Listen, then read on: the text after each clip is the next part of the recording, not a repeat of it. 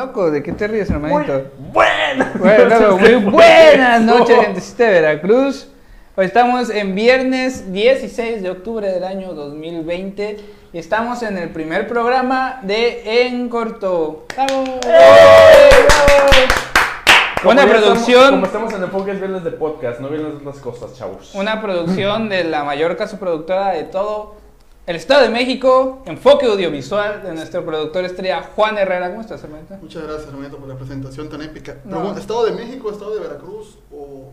Es que ¿de? Veracruz es un estado No, de perdón. México. Sí, Estado de México. No, de todo México, de todo, de toda América. con Toda América Latina, sí. sí, No, América. también América, de, de América, América completa. E Iberoamérica Toda también. Toda América, Iberoamérica Iberoamérica. también. Europa no, porque los de Europa sí te ganan, pero mientras Ah, estés en América sí, sí. Y la flota que se fue a China. Sí, Sí, compito. también. Sí, sí. No, No, China. sí, compita, sí.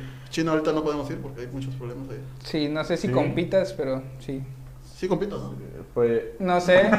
Me otras cosas también. Bueno, señores, muy buenas Siento que me noches. estás albureando, maldito. No, no, para nada, hermanito. Max Cobos, ¿cómo estás? Banda, excelente. De hecho, ando, ando tranquilón, ando relajado. Ando Anda con ganas- happy. ando, ando con ganas de empezar este podcast porque ya me han dejado colgado en Va a ir de, de Veracruz y va a ir hacia hasta No, Uruguay. fíjate, no, ya en buen pedo, fíjate que sí he tenido ciertos proyectos de podcast y de novelas, bueno, tú lo sabes, ahí con unos compañeros de la uni, pero pues lo de la telenovela está en pausa porque el huevón del escritor, pues se, se quedó a medias, a, a tres capítulos. Yo Y no- aprendí que si quieres hacer algo, lo hagas por tu cuenta, porque al final de cuentas es la única manera en la que va a salir. A fuerzas, Claro. a fuerzas va a salir si lo quieres hacer tú. Claro. ¿Te salió como eso? Salió en corto, por eso En cortito, sí, de En hecho, corto, salió en así de la y vamos a nada. hablar cosas así, mira. Ay, En corto, Me va delgado en la cámara. No, mira, nos vemos guapos. Y, Sí. y tanto que comí, fíjate, el día de hoy. Oye, cuéntame, ¿qué hicieron hoy? Hoy ¿Dónde fuimos y comimos, ya, ya nos hace falta, ¿no? Uno- un bufetcito de carnes. Un bufetcito qué del fogón de Brasil. Del fogón de Brasil, pero. Porque- jodidos. Ah, no, no, jodidos, sí, por eso. Eh, Si eh, no, nos hubiéramos ido al Pampas. Sí, pero como aquí el semana. señor este me da 300 varos, yo te voy a quemar en todos los programas que haga. en Eh, eh, que hagamos y que existan, güey. Sí, Maldito. loco. ¿Desde cuándo te esos 300 pesitos acá, hermano? Ya ni siquiera tengo la cuenta, loco. Está, estoy triste por eso. ¿Qué hiciste con Pero esos 300 no, pesos? no, no, no, es que lo que pasa es que yo le compré un Xbox al vato en 5 mil varos. Ah, Ok. en Sí, 5 mil está varos. Y le fui pagando, güey. Y ya le pagué 4.700 varos. Me Ah, faltan 300 300 varos. 300 Pero varos. esos falta poco, 300 los lleva arrastrando desde hace como más de un año, yo creo. Pero no voy a decir cómo te pagué los otro, el otro dinero para no quemarnos. No fue con cuerpo, ¿eh? No, no, no. ¿Qué haces? No no. no, no, no. No te voy a decir. Después te cuento. ¿Se lo pagaste? Se lo pagué con, con especie, así te lo voy a decir. Es que tenía un amigo que andaba bien filoso y me pidió el favor y le dije 200 varos menos si le haces el favor. No, no, no, no, no, no, no, no, maldito. ¿De qué vamos a hablar hoy? ¿Qué tal su semana? ¿Cómo anduvieron no. esta semana? Ah, pues mira, Anduve relax checando cosas de la escuela, pero más que nada relax es empezar una serie, empezar The Voice, porque anda pegando mucho. ¿De qué es? Es, es una comedia negra parodia de superhéroes. Está basada en un cómic que- homónimo, The Voice, que perteneció a un sello, ¿cómo decirlo? Un subsello de DC Comics, pero después lo vendieron porque era muy fuerte. Y está muy buena la serie, llevo tres capítulos apenas porque soy un flojo asqueroso. Y está buena, está buena, te la recomiendo mucho en Amazon. ¿Tú, Potter? Ya me la ¿Qué acabé. De hecho, lo que hice, me acabé de, de The Voice. Que en. O sea, sí me gustó bastante. El final de la segunda temporada, como que siento. Tengo ideas encontradas, porque siento tanto que está perfecto así como estuvo. Porque sí estuvo muy padre. Y te dejaron con un final para no sobreexplotar la serie. Pero siento que pudieron haber hecho el final mejor. Y lo que me da cosa de que no hicieron el final mejor es porque van a volver a hacer otra temporada, muy seguramente. Ya está confirmada. la Ahí tercera. está, pues por eso es. Y un spin-off. Ah, bueno, pero el Ojo. spin-off, el spin-off es aparte, ¿no? De todas El-. Tercera temporada ya. Tercera temporada. Es que el chiste es que parodia varios superhéroes, tanto de DC Comics como de Marvel. Pero eh, la tercera temporada creo que van a introducir un nuevo superhéroe, superhéroe que se llama Soldier Boy, que es una parodia del Capitán América. Y el spin-off, por si querías saberlo, lo dudo, va a ser una parodia de los X-Men, porque va a tratar de una, de una universidad de superhéroes. Universidad de Superhéroes. Universidad de ¿Dices que la Superhéroes. pasan por Amazon o Netflix? Por Amazon Prime Video. Fíjate que ahí con lo que dices del spin-off ya me da como cosa porque la serie no te plantea como la posibilidad. Digo, quién sabe lo que pasa en la tercera temporada, pero al menos hasta la segunda no te plantea la posibilidad de que los super sean buen, bien vistos. Entonces, como que hagan una escuela de superhéroes me da como, como, como ruido, pero saber qué sale. Yo hasta el momento la veo perfecta la serie, hasta el momento. ¿Cómo se llama? ¿Se llama? The The Boys. The Boys. ok, Los chicos. Los Los chavales. chicos, los chicos, los chavales. Oigan, pues hoy vamos a hablar de asuntos paranormales, ¿no? Uf, está bueno. ¿Cuántos eh? no hemos vivido un asunto paranormal que de repente cuando hombre, se te hermanito. sube el muerto, cuando tienes una pesadilla, que si te tocan la ventana, la puerta? Yo tengo... Los que- closets, que- güey. que- ¿Qué onda? A ver, ¿qué les ha pasado? A ver, A ver. No, empieza tú, empieza tú porque yo Bueno, tengo pues- historias más largas. Pues como ustedes sabrán, nosotros vivimos en la zona centro de la ciudad de Veracruz.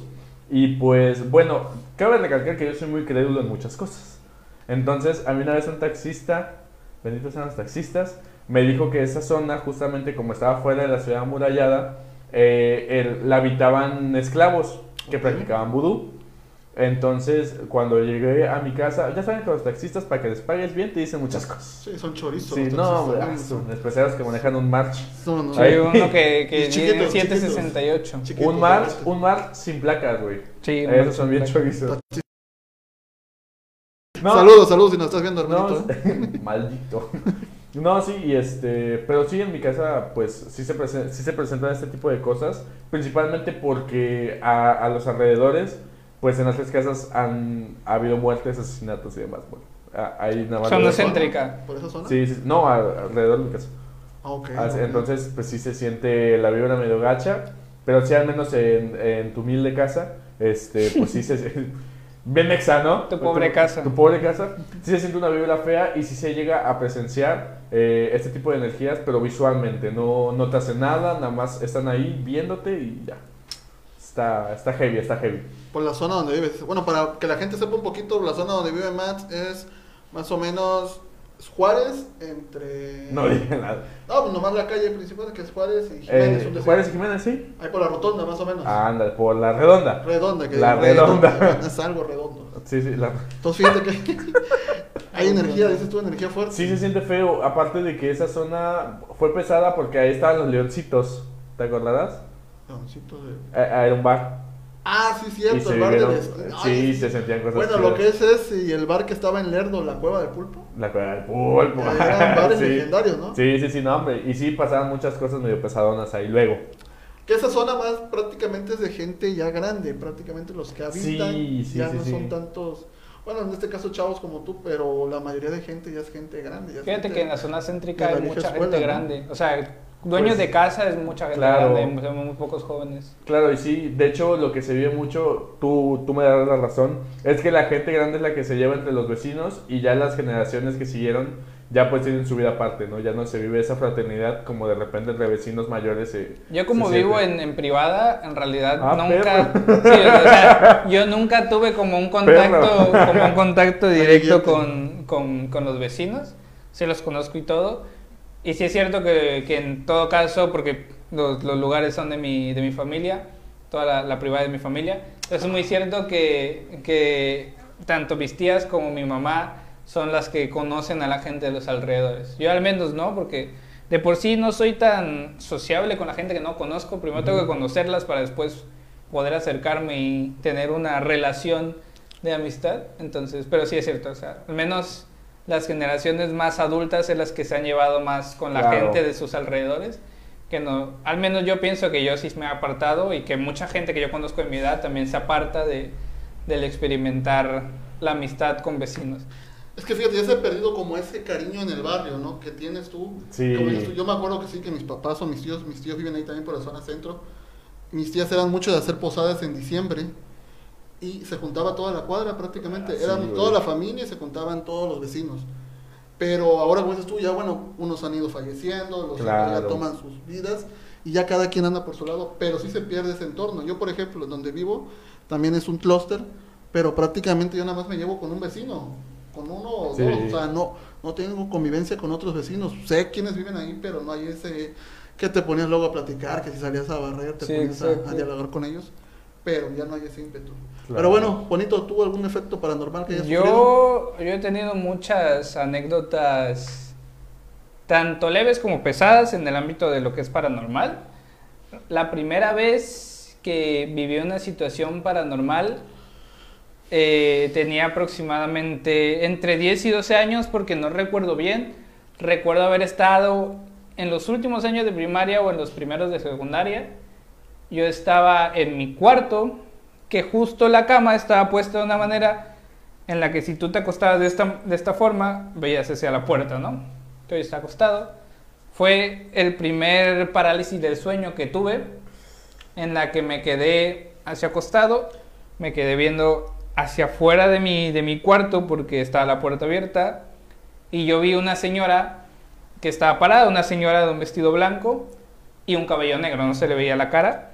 Siempre fue, siempre ha sido de, de- de vestido blanco y de cabello negro, que me estaba viendo, digo, no podía ver sus ojos, pero yo sentía que me estaba viendo, se me quedaba así y yo en ese momento, pues no podía hacer nada porque estaba en una parálisis de sueño, ¿no? La Este, famosa parálisis de sueños es el famoso se me subió el muerto. Sí, Sí. Sí, ¿no? Sí, es una sí. parálisis del sueño que es cuando técnicamente tu cerebro piensa que, que está durmiendo, pero en realidad está despierto, ¿no? Claro, Fíjate que Veracruz es muy rico en este tipo de temas de paranormales, ¿no? Tenemos claro. varios lugares aquí en la zona conurbada como el, el Reino Mágico, como, Famosísimo. bueno, las casas de la Condesa de Manila. La casa de La, la casa del diablo. güey. Muchos, muchas La casa zonas. del diablo, ahí en mi calle, en Revillagigedo y Alcocer creo que es también según se Ah, cuenta la bueno. leyenda de una clínica de abortos Ah, clandestinos. sí, cierto. Dicen que esa casa nunca la han podido vender, ¿no? Por más que la... ya ahorita está vendida. ¿Ya la vendieron? Pero, pero Sí. no duran mucho, güey. No es que sí las venden, Es que se pero no ponen duran negocios, mucho. pero no duran Las vuelven a vender, ¿no? Sí, güey. sí, dicen que Yo una vez, yo una vez fui con unos amigos en la noche para ver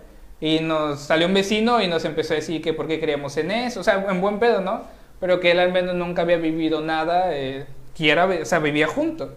Él nunca le había tocado escuchar ni vivir nada, que si mucha gente se acerca en las noches para ver si sucede algo ahí, pero que al menos él no sabe ningún caso que de verdad haya ocurrido o que le haya tenido este la oportunidad de Un presenciar. acercamiento o algo, ¿no? Yo, yo considero al menos que es cuestiones de, de sugestión y de energía que lleva uno mismo, ¿no? Al, al menos desde mi punto de vista. Yo, yo soy medio metido en ese tema ya en la investigación.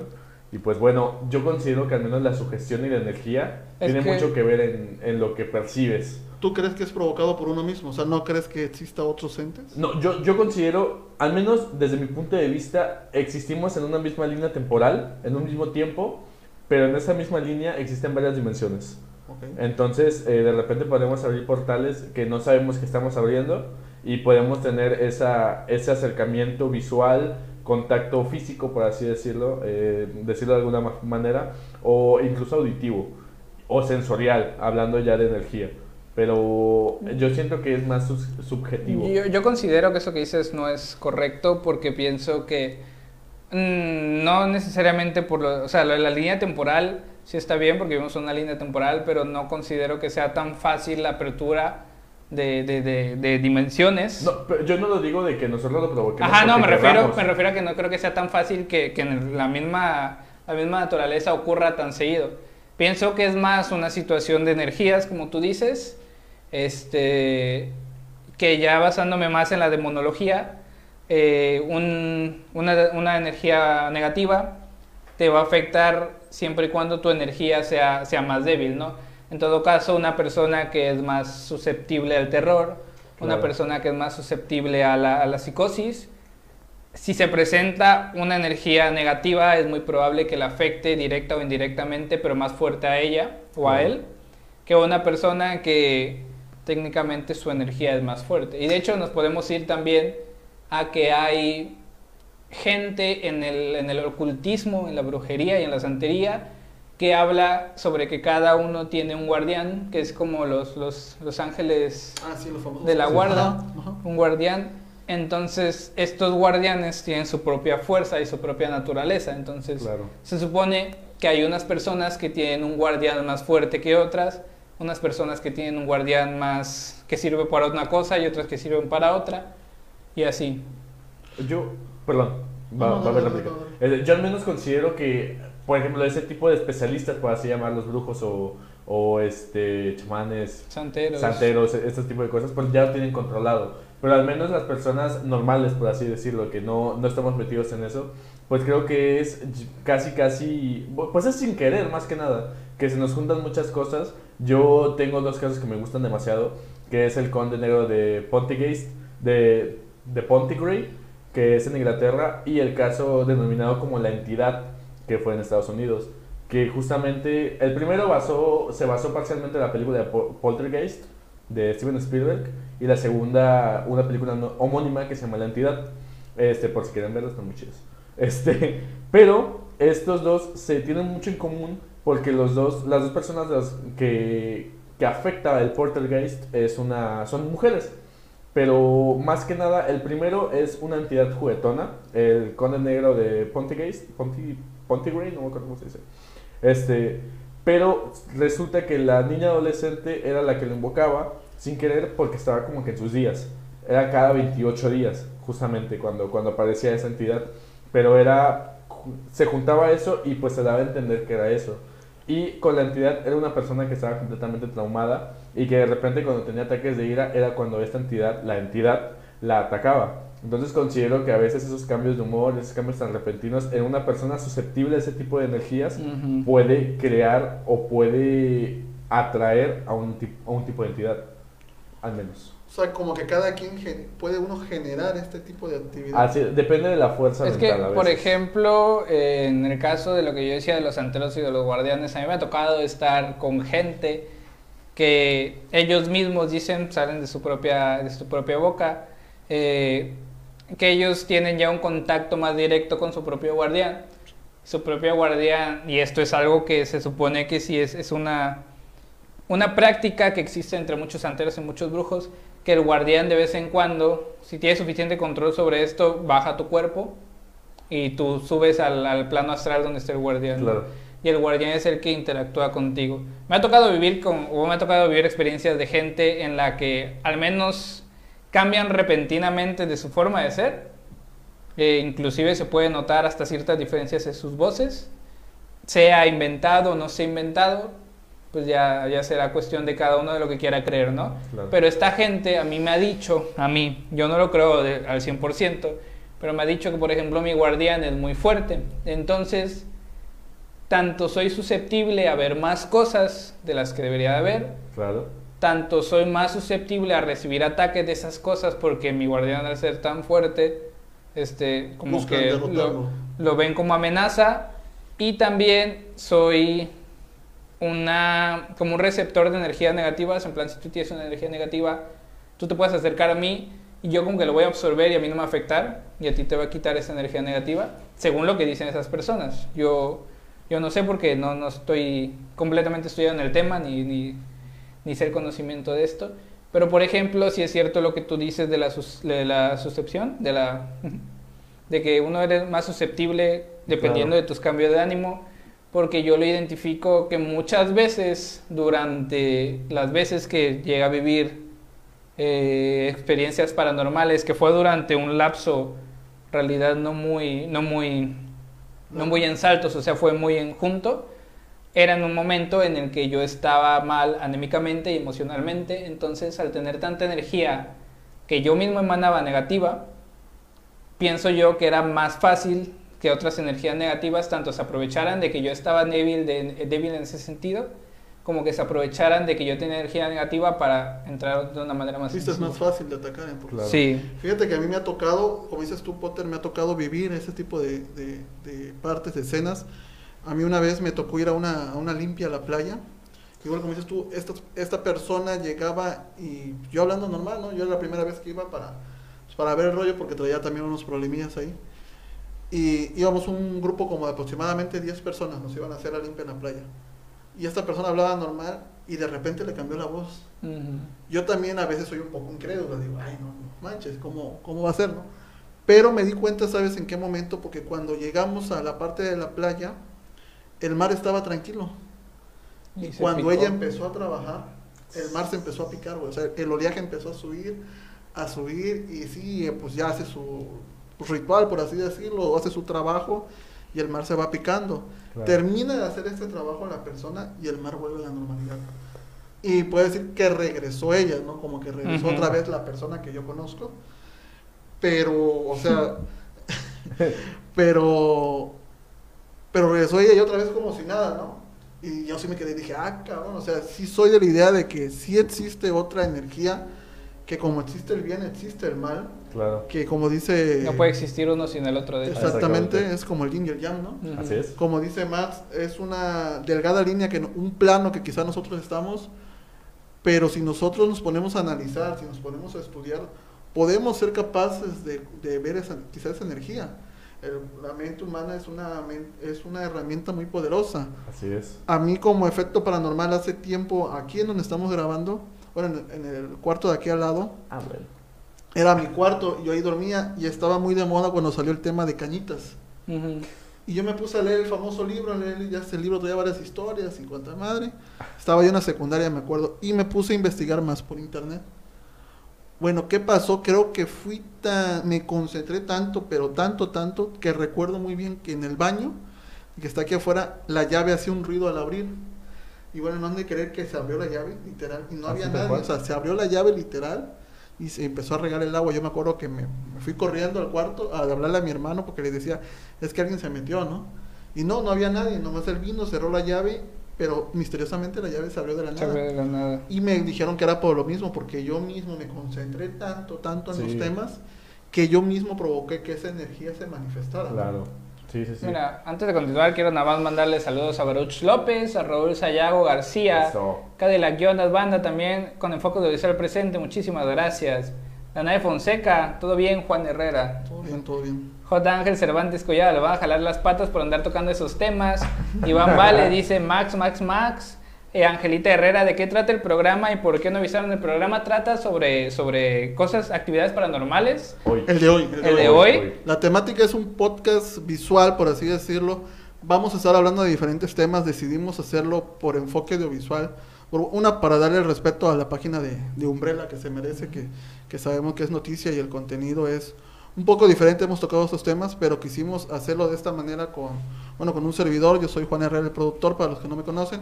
Con Max y con Potter, para tratar de soltarnos un poco más. Una, agarrar más experiencia frente a la cámara, la cámara. y saber comportarnos de una manera de una manera justa, ¿no? Porque al fin y al cabo la gente de, de Umbrella merece este respeto.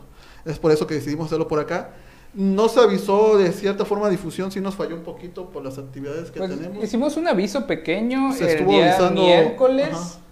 eh, en la transmisión de la noche. Yo fui con, con Mario, con Mario Wong, el que, el que, los que avisamos. Ese día, un día que Max estaba diciendo que lo esperáramos porque iba a ir con la señora de los esquites y lo que hicimos fue irnos para que no llegara. Ese día avisamos. Y si estaba abierta la tener los esquites. Sí, estaba abierta. Pero-. Pero le agradecemos a, Ange-. Angelita, ¿no? Que esté, que esté preguntando. Vamos a estar cada viernes aproximadamente a las 8.50. Vamos a estar hablando de diferentes temas. Es, son temas random, temas de interés para nosotros o para ustedes mismos, lo que les interese. Hoy decidimos hablar de temas paranormales, de experiencias que nos han pasado a nosotros o de sucesos que han pasado a nivel nacional y mundial, ¿no? Claro. Fíjate que estabas hablando del caso Cañitas, ya prosiguiendo, discúlpenos. Y fíjate que a mí no me gusta el caso. ¿Vi la película? Ujú. No me gustó. Yo la película no la vi, fíjate, ya después de que leí el libro, Ya ya como que ya no, dije, ya, ¿para qué le muevo? Vi la película y no me gustó, se me hizo muy tonta, al menos a mí, porque bueno, yo soy fan del terror desde, desde que mi papá me puso el exorcista.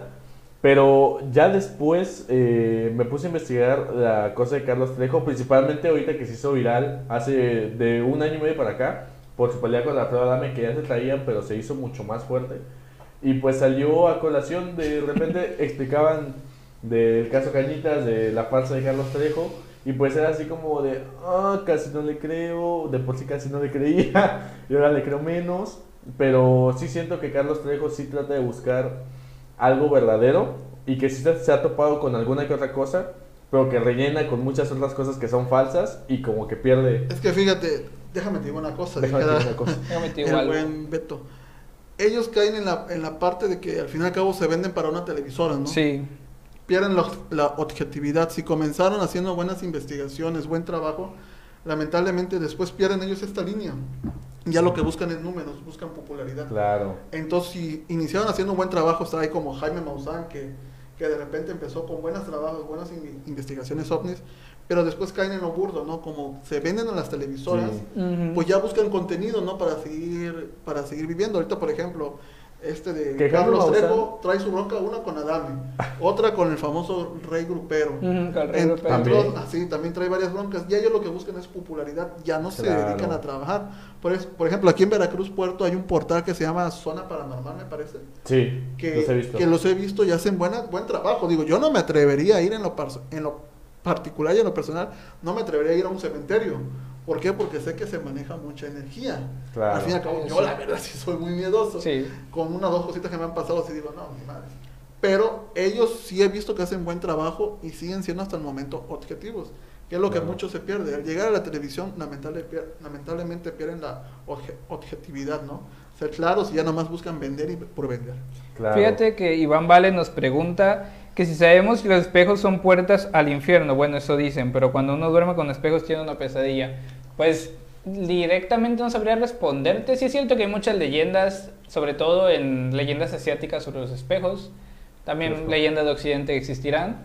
Eh, yo personalmente, cuando mi casa tiene muchos espejos, cuando me levanto a las 3 de la mañana a, a ir al, al baño o ir por agua, generalmente paso por los espejos para ir en mi camino al, al baño al agua, ¿no? Me da miedo el hecho de, de voltear y, y que, just- o sea, ver el espejo, voltear y que el espejo siga viéndome. Aún así, cada vez que paso por uno, intento ver si sucede, porque aparte de que me da miedo, De reojo, ¿no? este, me gustaría el hecho de saber que, que sí es cierto. ¿Qué harías en ese momento? Eh, yo creo que confrontarlo. ¿Sí? Sí, porque no pienso que, o sea, me da miedo, pero también me llama mucho la atención porque imagínate poder, aunque sea, aunque sea una entidad negativa, entablar una conversación, aunque nada más tú lo sepas, pero tener esa certeza de que eso que toda la gente simplemente cree en realidad sí es verdad. Mm, Sí existe. Sí existe. De tanto que lo crees. ¿Tú te aventarías a, a Pues mira, yo considero al menos que los espejos no son un portal directo al infierno, sino a, a dimensiones alternas, al menos. A di- lo mismo, diferentes dimensiones, mismo plano, el espejo, una puerta que se puede abrir. Pero, pero yo considero lo mismo, que depende de la, de la sugestión de cada quien. Porque yo al menos duermo enfrente de un espejo, tal cual, así Ujú. tamaño caguama, y pues nunca me ha pasado que he tenido pesadillas. En mi vida he tenido pesadillas. Y Yo sí. este, aparte, igual lo mismo. ¿Has tenido cuando- pesadillas? Nunca. en la vida. en ¿Nunca la has tenido vida, una pesadilla? En la vida. Yo casi no sueño. Y te voy a, te voy a confesar algo. Yo cuando sueño algo es porque una, un familiar fallece. Algo va a pasar. Ah, Fíjate, eh, yo, yo, yo sueño. Bueno, a mí me, hubo una temporada donde estuve soñando mucho que se me caían los dientes. Ah, eso Y está me pesado. decía- Está heavy, ¿eh? Y me decían que caerse los dientes era con, con, con muerte, ¿no? Al Sí, fin y al sí, cabo. Sí, sí, está Me pesado. tocó do- dos veces y sí fue una mi abuelo y no me acuerdo si la otra fue mi papá. Pero a su se siente tan gacho que hubo veces que me paraba como que yo estaba en el sueño y me paraba escupiendo. Y no escupía lo que era la Ay, propia almohada o algo de la sensación O de con que la boca tenía que- seca, ¿no? Ándale, no es terrible. Y igual me ha pasado lo de, lo de que se me suba el muerto, ¿no? Me ha tocado exactamente como dices tú, pero a mí me tocó una vez ver como que un monstruo, como que yo estaba acostado, ¿no? Y yo veía el monstruo en la esquina. O sea, yo me veía de la esquina y el monstruo como que me estaba subiendo. Ujú. Pero sí me ha tocado que se me suba el muerto. Y por ejemplo, queriendo concluir con algo y tocando otro tema que ahorita mencionaste, eh, si quieres también vivir una experiencia eh, no paranormal, pero sí de terror frente a un espejo, lo que puedes hacer es quedarte más de 10 minutos viendo un espejo eh, con poca luz. O sea, tampoco te apagues todas las luces, sino quédate con una luz encendida, por ejemplo. Quédate mirándote fijamente a ti mismo en el espejo pasan 10 minutos y tu cerebro, al no tener otro incentivo visual, empieza a deformarte, Es lo a deformarte este, tanto a ti como Cierto. puedes inclusive por, por propia imaginación empezar a ver otras cosas detrás de ti. Entonces, yo quiero hacer eso, me da miedo, pero quiero hacerlo en algún Te juega momento. malas pasadas el cerebro de repente, ¿eh? Sí, La te neta. juega malas pasadas. La Y, neta. y tocando otra cosa, por ejemplo, algo que sí creo de las dimensiones es en el plano astral, Ok. que el plano astral es un plano al que se puede acceder voluntariamente si el cuerpo entra en un estado de relajación suficiente. Se supone que la técnica, o al menos la que yo intenté, que sea cierto o no, en algún momento me funcionó, era acostarme, relajar el cuerpo completamente, ir durmiéndolo, porque yo tengo, cuando estoy acostado yo tengo la, la- la facilidad por ese mismo, de yo dormir, por ejemplo, mis piernas, de dormir mi, mi cuerpo. Eh, Y tu cerebro sigue activo. Sí, porque yo, yo, sigo, yo sigo consciente de eso. Pero o sea, si empiezo a sentir como se me empiezan a dar cosquillas en, el- en los pies, en la, en la pierna y todo ya. esto. Y más de una vez logré, según yo, logré ingresar a este plano. Pero el problema, y eso ya fue por, por problemas que, que sucedieron cuando entré en ese plano, es que cada vez que lograba acceder al plano, no, no era al menos para mí como te lo cuentan en, la- en, en todo lo que puedes encontrar en internet de información, ¿no? O sea, ellos te cuentan que tú en el plano astral, tu, tu plano astral sale de tu cuerpo y se puede mover. O sea, hay, hay anécdotas de gente que dice que puede irse hasta París y de ahí regresar. Siempre estás conectado a este. Ah, Fíjate que sí, tengo un amigo que me contó, eso- no, bueno, no, no me pasó a mí, pero tengo un amigo que sí, que dice que él hizo el recorrido como si se fuera a su trabajo, regresara, todo este rollo, hasta que él sintió que, el que él sentía que iba volando, ¿no? Prácticamente, hasta que pudo regresar a su cuerpo. Pero fue que lo despertaron, porque él quería despertar, porque él se veía como que volando, como dices tú, un plano astral, ¿no? Pero bueno, vamos a leer un poquito de comentarios, Claro, dice ya. por aquí, bueno, una pregunta, ah, este fue que leíste, es Cadillac Jonas, Así están mejor, así hablan sin interrupciones de Mario Beto. Oye, dice Iván Valde que más bien sucede a partir de las 3 de la mañana, la hora de los nuevos espíritus. Sí, hay mucho que se comenta. Se dice que las 3 de la mañana es una hora muy susceptible a que se abran tipo portales. Insisto con los portales. Que se abran portales o se dice que es una hora demoníaca porque es el inverso a la hora santa, las 3 de la tarde. Y las 3, de- las 3 por la Santa Trinidad y que es inverso. y Por la hora en que murió Jesús, ¿no? Ajá. Se supone que a las 3 de la tarde fue cuando Jesús fue Ajá, crucificado. Entonces, La a hora tres de inversa, a las la- tres de la mañana. Exactamente, que representa la maldad. Sí, sé todo ese tipo de cosas. También se dice que si te despiertas a las 3 de la mañana es porque te están mirando, porque Estás tienes malos trabajo, ¿no? espíritus. Exactamente, eh, si tienes que tomar agua es porque te están mirando. Eso ya son cosas que se ensalzan. Pero yo al menos considero que las 3 de la mañana es una hora donde se encuentra una energía muy, muy concentrada, porque la gran mayoría de las personas que están a nuestro alrededor están descansando o no están pensando. Supone que de las 3, de las 2 de la mañana a las 5 de la mañana son las famosas de horas fuertes, ¿no? De, con el sueño está más profundo, por así decirlo. Claro. Y el cansancio del cuerpo está totalmente relajado, ¿no? Hay un suceso paranormal, el fresh air. No, pero, o sea, por ejemplo, yo, yo considero que sí es cierto que las 3 de la mañana es una hora en la que suceden muchas cosas o muchos fenómenos, ya sean reales o no. Pero todo esto ya es más por, por la venta que ha hecho las empresas La multinacionales creencia popular. de, sí. de decirte y meterte películas, meterte historias, meterte cuentos, meterte videos donde todo sucede a las 3 de la mañana. ¿No crees que tenga que ver con la muerte de Jesús?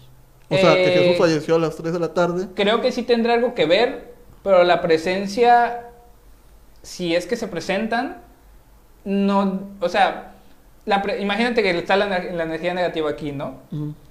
Entonces, si justamente tú tienes la idea de que a las 3 de la mañana es la hora en la que esto se presenta, es más fácil que se te presente, ¿no? O sea, La que tú mismo lo estás decretando. Ajá, pero yo pienso que si sean la una de la mañana o la una de la tarde, este, cualquier hora del día podría presentarse. Sí es cierto que en la noche generalmente tiene una, una, una- un sentimiento más pesado, una energía más pesada, pero yo pienso que la, la misma sugestión de que tú sabes que las 3 de la mañana es la hora maldita, entonces hace que, que seas más susceptible a ver las cosas, ¿no? Y es que se supone que los trabajos de brujería, los famosos trabajos de brujería Ujú.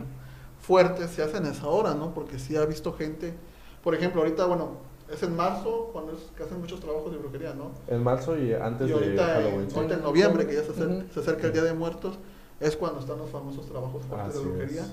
Y se dice que a las 3 de la mañana es cuando estas personas trabajan, ¿no? Pero como dices tú, también influye mucho la mercadotecnia, lo que nos vendieron o lo que nos están inculcando para hacernos acreedores a que a esa hora va a pasar un cierto suceso. En esa parte sí tiene razón Potter. A la hora que tú decidas invocar, a la hora que tú decidas hacer algo, va a pasar, ¿no? Mientras tú lo quieras, mientras tú lo decretes, siempre va a suceder. Digo, a mí me ha pasado situaciones. La primera vez que vi a la señora que conté de que era de niño, ha de haber sido no más allá de las 9, 10 de la noche.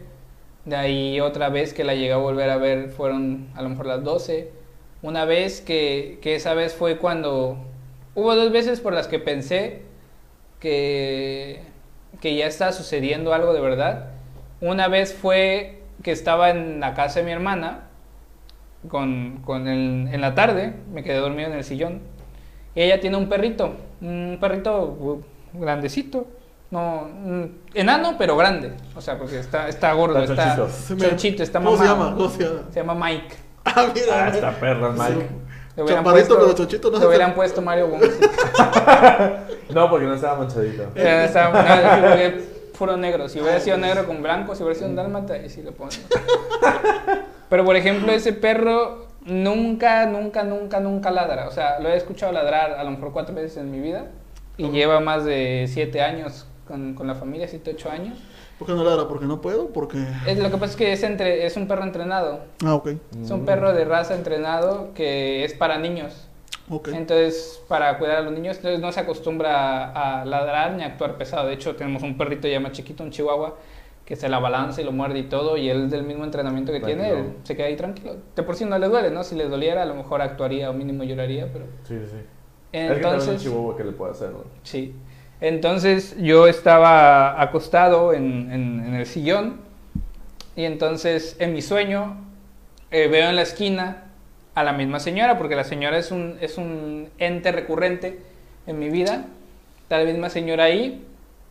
Yo me intentaba parar, sentía muy pesado el cuerpo, me intentaba parar y me intentaba acercar, porque Mike estaba junto a mí en el sueño y estaba ladre y ladre y ladre y llore y llore y llore. O sea, ladraba y lloraba mientras eso.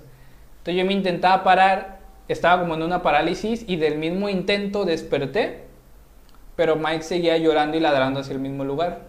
Cuando ya estaba yo despierto. ¿Tú tomarías a esta señora como alguien que te quiere hacer daño o quizá como alguien que te está cuidando? Lo que pasa es que yo pregunté con gente más experta en el tema, porque yo lo que tenía intenciones era directamente acercarme con esa señora en mis propios sueños. Eh, ¿Cuál inventar cosas? Mira, nada más no te, no, te, no te insulto porque estamos al aire. Porque hay que respetar. ¿Quién es tu Sí, hermana? sí, sí. No, es una amiga de la, de la universidad. Ok. Y... Púdrete, Diana. Púdrete, Diana.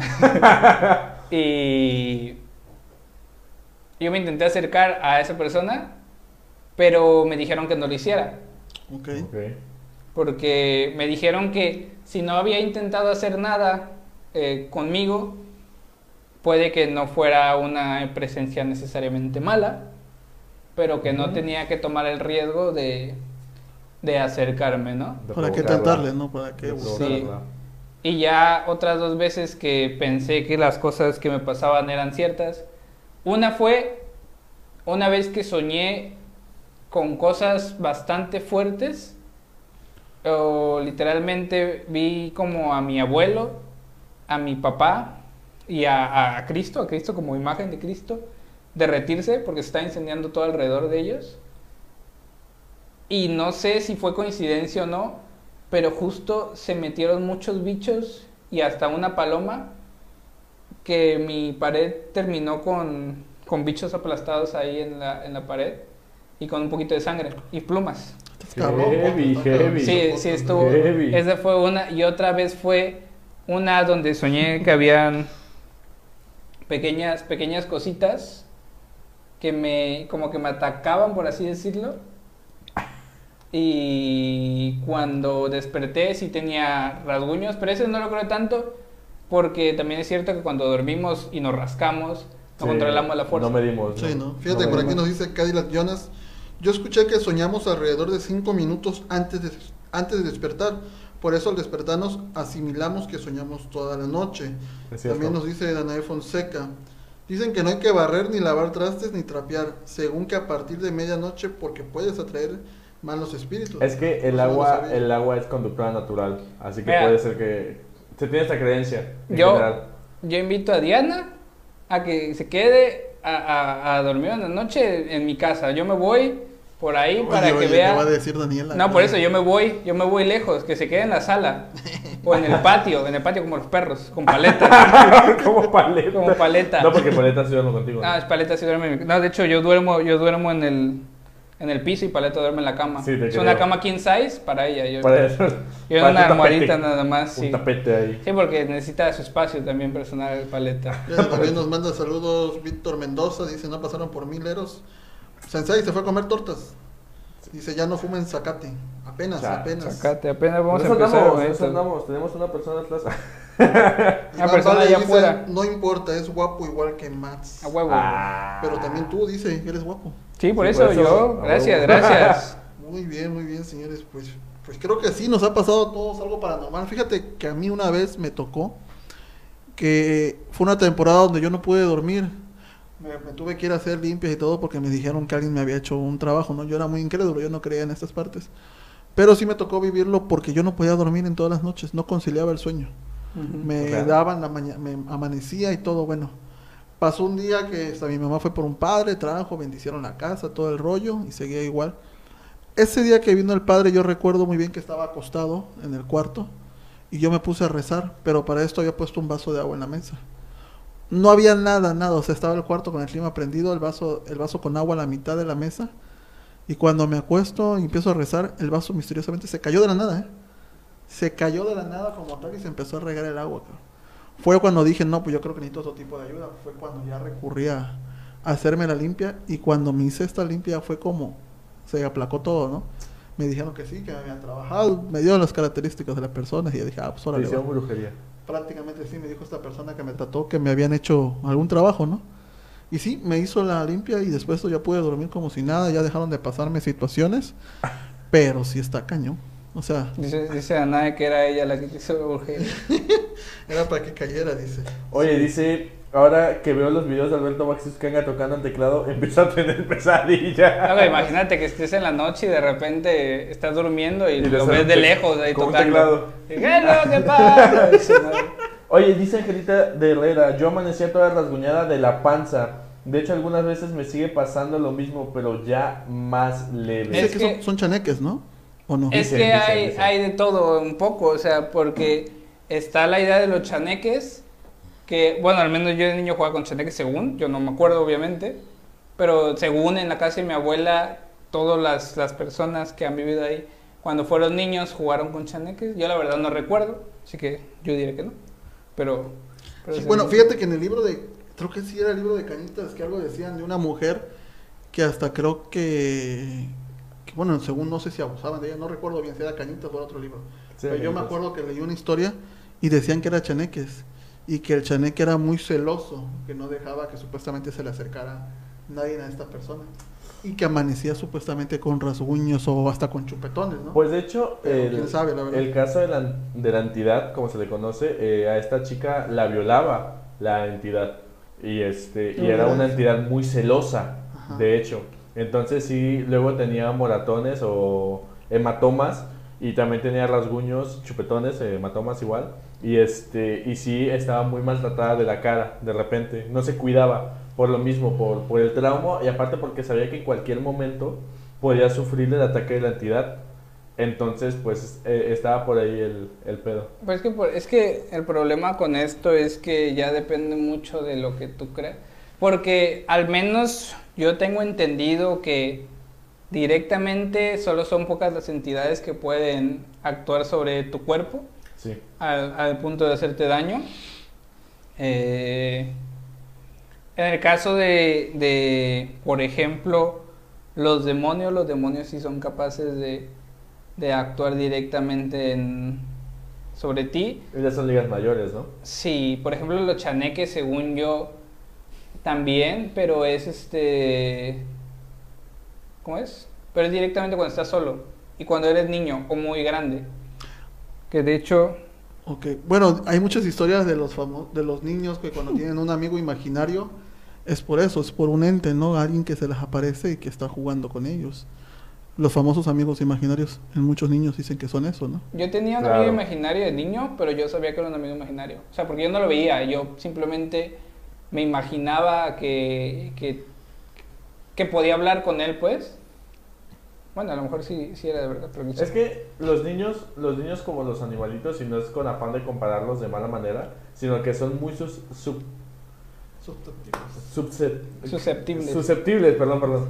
Son, son muy susceptibles a ese tipo de cosas porque son muy inocentes, no están maleados, entonces son muy, muy fáciles de ser atraídos por algún tipo de entidad, demonio o lo que sea. Entonces, si de repente se ha visto, se han hecho virales este tipo de, de publicaciones, tanto en Facebook, en Twitter y en diferentes plataformas que en las que se resuben, que un, un niño Perdón, perdón, es que Ajá, dio que, que- plasman a su amigo imaginario en papel y pues sí tienen formas muy grotescas, aparte de que los niños pues no dibujan también que digamos porque son niños. Y este y pues sí se llega a, a inferir que es una entidad o un demonio, pero que los niños no saben porque son muy inocentes. Pero por ejemplo, en, en las zonas lejanas de la, de, la, de la ciudad, en lo que son ranchos o pueblos, se tiene mucho la creencia, las anécdotas, y según yo también hay casos por ahí de personas de la tercera edad y de la persona de la tercera edad y niños que cuentan o que los encontraron muy lejos de, de su residencia.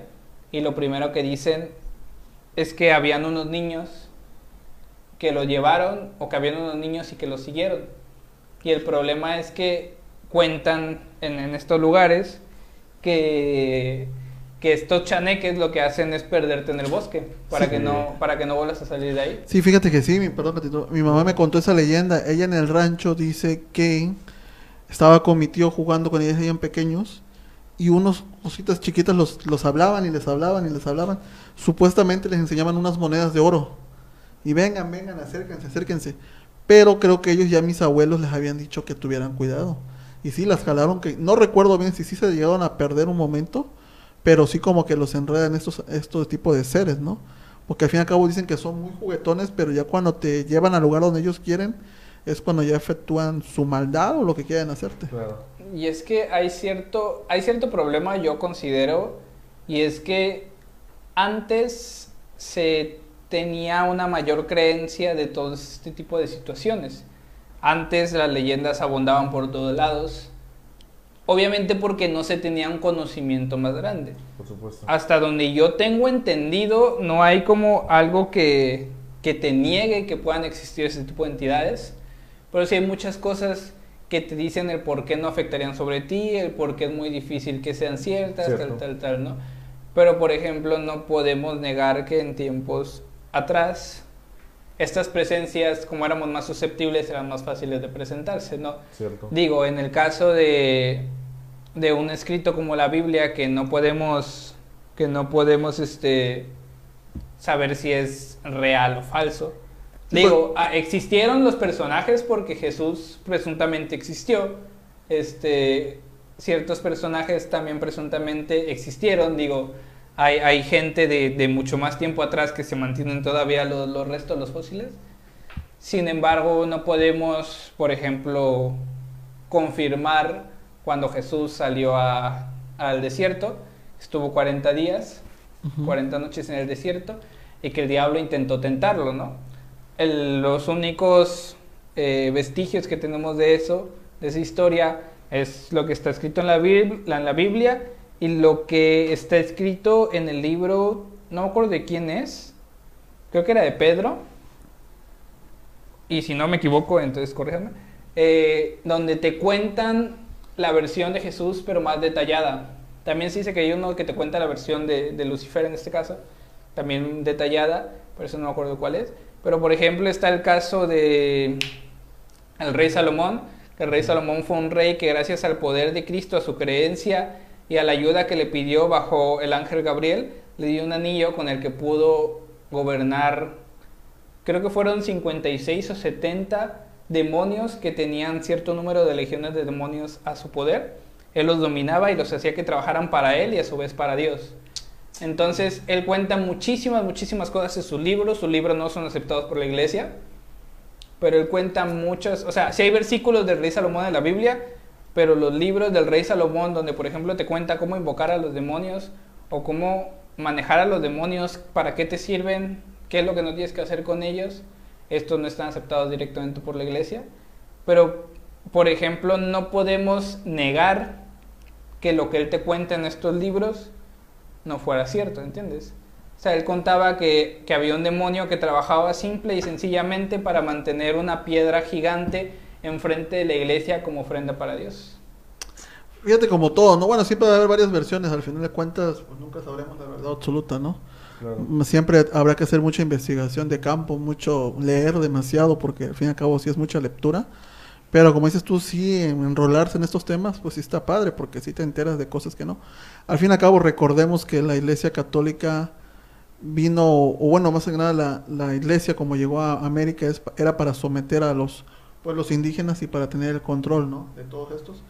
Y pues muchos dioses se, se perdieron, ¿no? Pero al fin y al cabo la Iglesia siempre va a querer mostrar lo que a ellos le- mejor les convenga, ¿no? Claro que sí. ¿Tú Mira, yo, mira, yo, yo tengo entendido que hay muchas cosas que se pelearon en la traducción eh, del, del hebreo al arameo y del arameo al griego y del griego al latín y Ajá. del latín al español. Entonces, estos cambios pues generan muchas cosas. Aparte de que hay muchas cosas que se omiten. Eh, no sé si conocen a Lilith. El- Lilith, sí. Ajá, que ahorita es considerada la sucubo mayor. Lilith es eh, un- la primera mujer que creó Dios, pero ella no se quiso doblegar ante Adán Así es. y por eso Dios la expulsó y es considerada que es... Lo que pasa es que ella no es directamente de la iglesia católica, ella es de una leyenda de otra religión, pero no recuerdo de cuál es es. que, es que sí viene en la Biblia. Si viene la Sí, Biblia, se omitió, es que lo que pasa es que hay un versículo exactamente donde se nota el corte, donde dice, donde dice, le dice Dios a Adán que esta mujer será ahora sí este, carne de tu carne. Mm. Le dice ahora, o sea, esta, esta expresión de Sí. esta vez sí, entonces se infiere que existió una mujer antes. Bueno. que como tú dices, es pero... que ahí pero- también puede ser coincidencia por lo mismo que tú dijiste de tantas traducciones. Exactamente, entonces eh, es, son cuestiones de investigación, de teología y demás, que pues nosotros no tenemos esos estudios, son cosas que hemos leído y puede que nos estemos equivocando, pero yo quiero leer el comentario de Angelita Herrera, que dice, también se me desaparecían cosas y venían apareciendo debajo de la cuna de mi hija, decían que eran los chaneques, pero me cambié de casa y ya dejó de pasarme eso. Es que si hay lugares que se consideran malditos eh, o embrujados, por así decirlo, depende de la energía que se haya, le estoy viendo esa cámara y dice ya está. Sí, es que la tengo enfrente. Depende, depende de lo que se haya vivido en ese, en ese hogar, en ¿Quién ese, ve Mats? Ya se poseyó, dije. Sí. en ese, este, en ese establecimiento. Uno de los ejemplos más grandes son los niños, los niños que están escondidos en el edificio del Banco de la Ciudad de México, que antes era una escuela y que después del terremoto del 85, pues les cayó la escuela encima y fallecieron lamentablemente, pero quedaron encerradas esas almas en ese terreno. Entonces, solo se vive ahí. Entonces, probablemente lo que le haya pasado a Angelita Herrera sea exactamente que algo haya pasado en la casa donde vivía y que se presente ese tipo de energía exclusivamente en ese edificio. Entonces, cuando se cambió de casa, ya pues. Bueno, es que también recordemos que Veracruz es una ciudad muy antigua. Así es. Muy, muy antigua y Veracruz se expandió demasiado. Recordemos que Veracruz llegaba al centro histórico. Entonces, ¿cuántas casas que podían haber sido hace años terrenos, que Sí. pudieron haber visto muchas tumbas, muchos muertos, que a lo mejor ahí se quedaron sus restos? Pues muchos... Y ahí se llevó las Sobre construcciones. todo de- muchos gitanos y pobres y, esclavos que practicaban la magia vudú que vivían en las afueras de, de la ciudad, sobre todo en esa zona, ¿sabes? Donde esté más concentrada ese tipo de, Claro. de, de energía. Sí, no, y recordemos que también Veracruz recibió mucha descendencia africana por los Sí. esclavos, ¿no? es, por y, Cuba. Más que, y ahora sí que los africanos son los que practicaban este tipo de religión, la santería, ¿no? Los que hablan Sí. de, de diferentes santos, igual junto con los cubanos, ¿no? Que fue cuando se hizo la mezcla de esta religión y que ya la adoptó México, por, por así decirlo. En, en ese aspecto, sí, por, por los esclavos más que nada. Sí, tienes toda la razón. Entonces por eso que en Veracruz, en, yo creo que por cada casa tiene que haber alguna leyenda de que algo pasa, ¿no? Aparte, hay, eh, dentro del, del entorno histórico,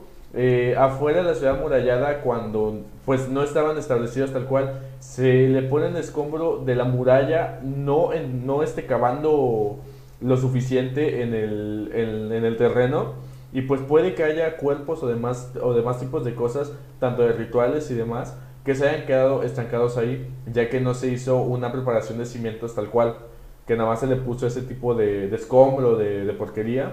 Y a partir de ahí se crearon las casas que están en las afueras directamente de la ciudad amurallada, como lo son la Huaca, como lo son parte de la Colonia Centro, como son de la Cristóbal Colón, principalmente esas. Entonces sí como que puede que sea ese tipo de cosas que, se- que estén encapsuladas en el tiempo, o también que hayan pasado cosas más recientes, ya que como tú bien lo dices, Veracruz es una ciudad muy muy antigua y puede que se hayan vivido cosas y que hayan cosas incluso en los patios, porque se ha sabido, bueno, hasta en Tejería, hermano, que Tejería ya es, una, es un lugar que es no, no considerado tan Era- viejo. No, pero era de las afueras de Veracruz, al fin y al cabo. Era Ajá. de hablar de tejería, era decir, ah, soy la tejería, y ahorita hablar de tejería te queda 15 minutos, 20 minutos Sí, del sí, centro. sí.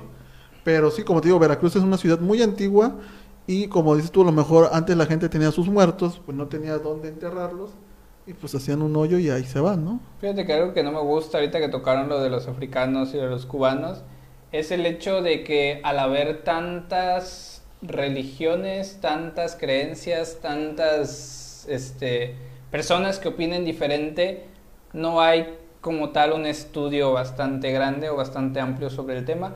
Porque, por ejemplo, al menos para mí, el- la cabeza y la madre de, de- de- en ciencias de la demonología o del espiritismo y esto es la Iglesia Católica.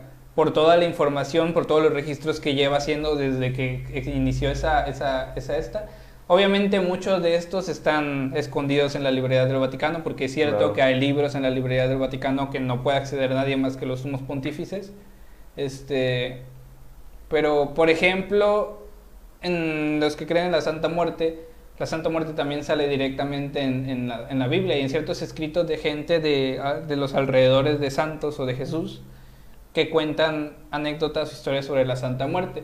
El único problema es que al no ser aceptado directamente por la iglesia como tal, se crea una religión alterna y hay desinformación porque ahí vuelvo a lo mismo en el que no considero que sea tan sencillo poder realizar una invocación o un acercamiento a una entidad paranormal. Fíjate que, bueno, ese, ese tema sería bueno para, para Eh, debatirlo. ¿Por qué? Porque eh. vamos a, sería hablar de religiones, ¿no? Es que es parte de la ignorancia, hermano. Eh, hay un caso, bueno, a mí me encanta mucho el, la cuestión de asesinos seriales y todo eso, ustedes lo saben perfectamente, los, mis amigos que me ven como un santo, ¿no? Este, pero es un- una cuestión de ignorancia, siento que México es un país muy ignorante al estar al mismo tiempo cerrado a que el catolicismo es un absoluto. Y pues hay un caso que se suscitó en Matamoros, mi Matamoros querido, que se conoce como los, los narcosatánicos de Matamoros, Ujú. que eran narcos y también satánicos. Pero sin embargo, estos, estas personas del, de, de ese cártel este, no practicaban el satanismo, practicaban un tipo de vudú muy antiguo que, se, que viene desde el África antigua. Ellos practicaban con engangas y con ese tipo de cosas. Y pues al sentir esa ignorancia, bueno, al, al ver eso, lo- los peritos, los policías, los investigadores dijeron, ah, pues estas personas son satánicos. Entonces, pues sí se genera esa ignorancia y pues mucho, sí, imagínate, Matamoros no está tan alejado de Estados Unidos, ¿no?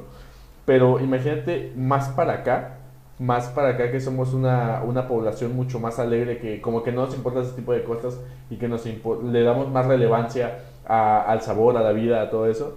Entonces como que siento que aquí, al menos en Veracruz, nos falla y necesitamos aprender más para que podamos encontrar y entender este tipo de, de sucesos que pasan en general en, en toda la ciudad. A lo que yo quería llegar era más al hecho de que no considero que hayan diferentes entes trabajando por su cuenta, en plan que los que creen en Dios, Dios existe o no, esté en el mundo, pero también esté la Santa Muerte, pero también esté Claro. los, los antiguos eh, brujos del vudú, por ejemplo, y que cada uno actúe sobre las personas y tú haces un cierto ritual. Considero que sí es cierto que los rituales tienen una, una energía, pero pienso que es una situación más de egoísmo por el hecho de decir yo creo en lo mío y lo mío es lo correcto, Sí, que no te absoluto. centras a englobar todo. O sea, y no necesariamente poniendo a la Iglesia Católica como, como cabeza. Yo la pongo como cabeza porque es el máximo exponente en investigación y en conocimiento del tema, ¿no? Pero, por ejemplo, si se demuestra que tal religión o tal creencia es verdadera, pues poner esta, esta eh, religión o creencia como verdadera y ahora sí ahondar sobre el tema para tener un conocimiento de, de este tipo de situaciones o de este tipo de entidades que si mucha gente dice que se manifiestan, debe ser por algo. Muy bien, hermanitos. Bueno, misterio- bueno, misteriosamente digo, rápidamente se nos fue una hora. Una hora ¿Verdad? platicando. Mira, no- yo la verdad no sentí. No, fue- se fue una hora, estuvo muy buena la plática. Comentarios finales, hermanito. para Yo que quisiera, la leer, yo quisiera leer rápidamente la Angelita Herrera que ha estado muy activa. Se ve que le han pasado cosas heavies. Y pues quiero, quiero leer, dice, yo vivo en tejería y aquí se escuchan cosas raras. A veces en los techos se escuchan que alguien corre, pero las pisadas es un sonido muy fuerte. No una persona ni de un perro. Pues, ah, sabes que la zona de tejería no, no se ha investigado completamente bien. Así que digamos, son afueras probablemente haya vestigios de alguna cosa, de, alguno, de alguna religión, de algunos rituales, incluso de brujería que haya en los cimientos. Entonces probablemente sea eso y que haya algo atrapado en esa zona que no puede salir o que esté deambulando, que, que por lo general es por lo que está en este plano, en este plano existencial o en esta dimensión como me gusta llamarlo. Entonces, si, mm, si no te hecho nada es porque ya no te va a hacer nada, porque no te, no es un, se ve que no es un ente agresivo, simplemente un juguetón. Y pues no, no hay mucho que preocu- preocuparse. Yo sé que saca de pedo, saca de, Ah. te saca de tus casillas, pero Yo considero que no sí tienes que tener cuidado porque eh, a lo mejor sí sea solo un ente juguetón, pero el hecho de que sea un ente juguetón significa que es un ente más inocente. Entonces Claro. al ser un ente más inocente tiene menos conocimiento de lo que sucede y si actúa de mala manera en contra de él puede tomarlo mal y puede actuar de mala manera en contra de ti. Entonces, como los perritos. como los o sea, si tú le pegas a un perro, pues probablemente te muerda, ¿no? Eso es lo mismo. Entonces, hay que tener cuidado de todas maneras, simplemente tratar con respeto y ya. Y también, Claro. si alguno de los tres tenemos alguna actividad paranormal el día de hoy.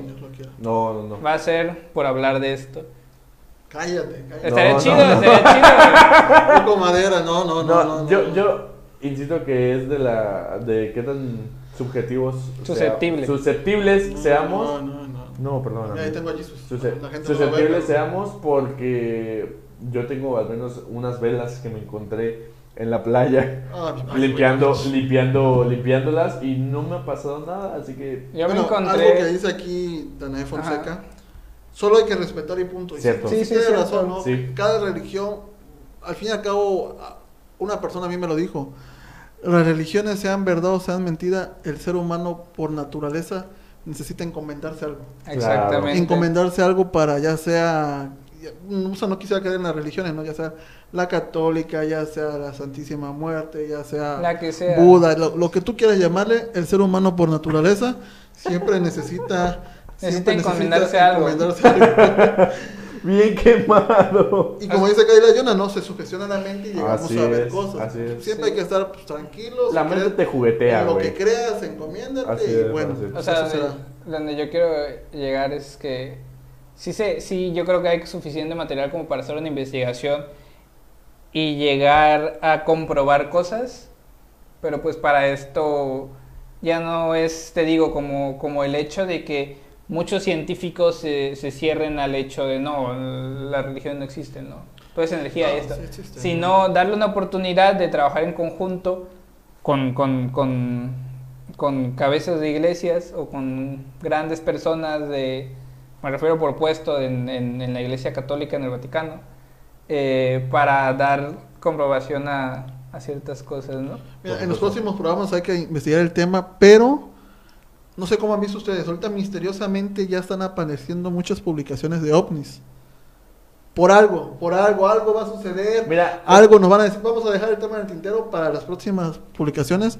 Pero a mí me llamó mucho la atención que ahorita que están haciendo el tren Maya, aquí en México, aparecieron vestigios de figuras de extraterrestres. siempre han existido, ¿eh? Pero Entonces, ahí. pero digo, Sí, al fin y al cabo siempre lo habían rechazado, siempre no sé qué. Ahorita este 2020 que ha estado de locos por la, por la pandemia, ya se están descubriendo muchas cosas. Pero bueno, mi gente, les agradecemos que nos hayan visto, les agradecemos que hayan participado en los mensajes. So, Les, les queremos mostrar este nuevo proyecto que tengo con Mats, con Potter. Fue una idea que se nos ocurrió, una idea que yo ya en lo personal traía, traía maquinando. Cuando en una plática a ellos veo la, la interacción que tienen, la forma en cómo se desarrollan, la forma en cómo se platica, es cuando me interesa de mostrarles este proyecto que yo quería. Y a, a pesar de que son chavos, a pesar de que cometemos errores, al fin y al cabo, les gustan estos temas, creo que el apoyo de ustedes va a ser fundamental para seguir, que nos aconsejen, que nos digan qué les gustaría saber, qué, nos gustaría, qué les gustaría que platiquáramos y con gusto se los, se los investigamos. La siguiente semana vamos a hablar de conspiraciones. Uf, eso va a estar bueno, ¿eh? Vamos Podemos a tratar de investigar este tema de conspiraciones. Pues podemos tocar si quieres directamente el de los ovnis. O sea, o, conspiraciones o de ovnis, también podríamos checar eso. O algún tema que ustedes quieran, déjenos en los comentarios y los vamos a, a estar Conforme, leyendo. conforme vayan pasando los programas, vamos a hacer que, que, por ejemplo, ya ahora sí decían ustedes, podemos hacer encuestas, por ejemplo, Ah, donde la gente puede poner eh, lo que les gustaría o poner como tres opciones, por ejemplo, y la gente lo que les gustaría, Sí, y pues sí, eso, sí, eso sí, tomamos al respecto, ¿no? Amigos, comentarios finales para que te No, despidas. manda, neta, si les gustó eh, este, esta conversación que tenemos, este desmán que nos cargamos, pues compártanlo con sus amigos. La neta no, no les cuesta nada, un clicazo. Digan, oiga, manda, estos vatos, pues sí se la rifan. Espero que les haya gustado de verdad y que neta nos recomienden. Y pues llegar a muchos oídos y a muchos ojos y que nos vean nuestra guapura, como dice Iván Así Vale. es, Y muchísimas gracias, Muchas Iván Vale. gracias por estar aquí y neta, muchas gracias por aceptarnos de esta manera. No, pues nada, muchísimas gracias por, por estar aquí. Vuelvo a repetir lo que dijeron nuestros compañeros. Espero que nos apoyen con este proyecto. La verdad, a mí sí, sí me llamó la atención y creo que a los dos también. Él, sobre todo, tenía ganas de participar en uno. Y pues nuestro productor es uno de los hombres que más amamos en este planeta. Entonces, Eh, sí, también, cierto, por sí, eso, cada, cada, cada pequeño segundo que pasemos junto a él es ganancia para los dos. Es sapiencia. Sapiencia, no, sapiencia y ganancia. Ponte, ponte la camiseta. Nos pregunta Angelita si a las 9 será el horario. Sí, entre 8.50, 8.45 a 9. Activen las notificaciones para cada transmisión en vivo que hagamos. Yo, en lo personal, voy voy a tratar de estar más activo en la página porque en la página de enfoque visual solamente era para ofrecer mi trabajo. Pero ahorita con la creación de estos proyectos vamos a estar haciendo transmisiones, historias, más, saludándolos. Y sí, va a ser hasta ahora los viernes a las 8.45, 8.50 de la noche, cada viernes. Así es. Eso. Y ya, púdrete, Diana Montiel. Bueno, señores, nos estamos viendo el próximo viernes. Bye bye. Bye bye. Ah, se la robaste. Chale. Chao. Chale. Ahorita va, va a venir la próxima semana. Sí. y- No, no, no, Derechos no, de no. autor, el No, vato. no vengas. No, No vengas, si me estás viendo, no vengas. Tú Nada más sabes, que se va a tú ver sabes así. quién eres. Se va a ver así porque está chaparrito. Adiós. Maldito desgraciado.